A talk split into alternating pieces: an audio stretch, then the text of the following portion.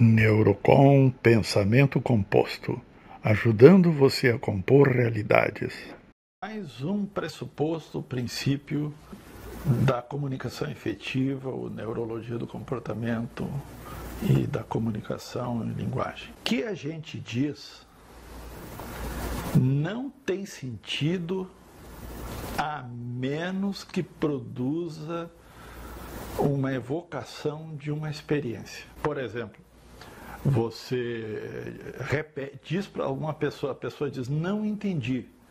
O que, que você não entendeu? Eu vou repetir. Se você disser a mesma coisa, do mesmo jeito, e a pessoa não entendeu, você repetir, você está dizendo palavra com palavra. E a pessoa não, não vai entender novamente. Daqui a pouco ela vai concordar com você sem saber o que, que você quer dizer dizendo isso? Ou seja, qual é a experiência a qual você se refere que ele precisa perceber e representar dentro dele a maneira dele. Experiência de um lado, que é decodificada em linguagem, experiência é algo visto, ouvido e sentido, decodificado em linguagem, transmitido para ser recodificado em forma de experiência lá do outro lado. E acrescentando uma coisa muito importante: a, a experiência de um lado é movida pela intenção e a intenção pelo desejo, desejo de bem-estar, de realização.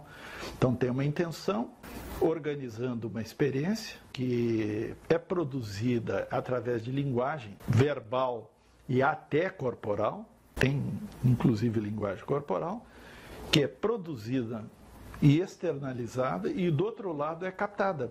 Uma expressão mímica, postural e também a, a código verbal, seja, o que é expresso verbalmente e a forma como isso é expresso.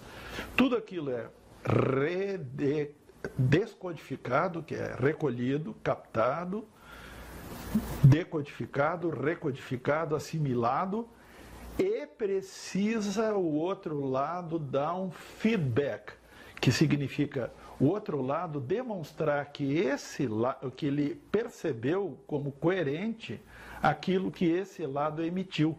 Você simplesmente achar que quando você fala transmite uma informação e aquela informação é executada, se vira as costas e o outro executa, isso é um absurdo, isso não existe em termos reais de comunicação. O que existe é você produzir a expressão, observar como essa expressão é compreendida e como é emitido um feedback, quer dizer, um pedir para o outro, às vezes explicitamente, para ele descrever como ele compreendeu.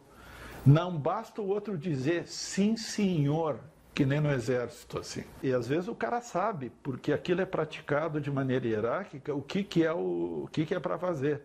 Mas num ambiente de complexidade, de variedade, não hierárquico, não tão linear e hierárquico, às vezes o cara não sabe o que, que ele está. Ele diz sim, senhor, e você não sabe o que, que é que vai estar tá se passando. Daqui a pouco ele vai executar aquilo que você pediu, e você não sabe o que ele está fazendo, nem ele. Outra situação que ilustra que palavra não é a estrutura da experiência, é apenas o rótulo. Como o nome do arquivo não é o arquivo, palavra não é a estrutura da experiência, é quando você briga sem sustentar o que você quer dizer brigando com outra pessoa. Tipo assim, você é um idiota, ou você está fazendo tudo errado. Não, não estou fazendo tudo errado. Você que é um arrogante, que não sei o que. Eles estão falando palavras, estão esgrimindo palavra com palavra e ninguém está oferecendo uma evidência sensorial, uma tangibilidade para aquilo que está falando para examinar junto. Por exemplo, o que diz que o outro está fazendo tudo errado, ele poder uh, oferecer uma base sensorial para expressar ao, a quem ele está se referindo o que, que ele chama de tudo errado. Porque tudo errado é apenas um monte de palavra. E o outro dizer não está certo, e o que isso também é um monte de palavra. Então vou fazer de outro jeito, também não entendeu nada. Porque ele não pode fazer de outro jeito se ele não sabe o que, que é o tudo errado.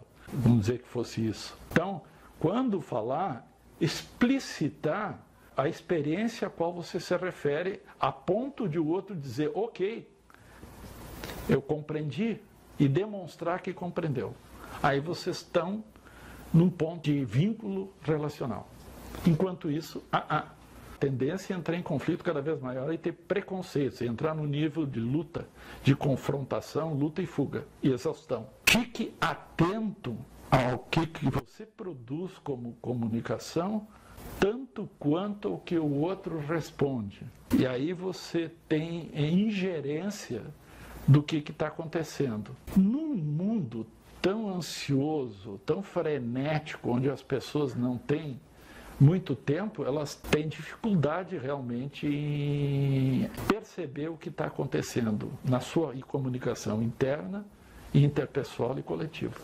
Agende uma demonstração através do nosso formulário de contato. Até breve!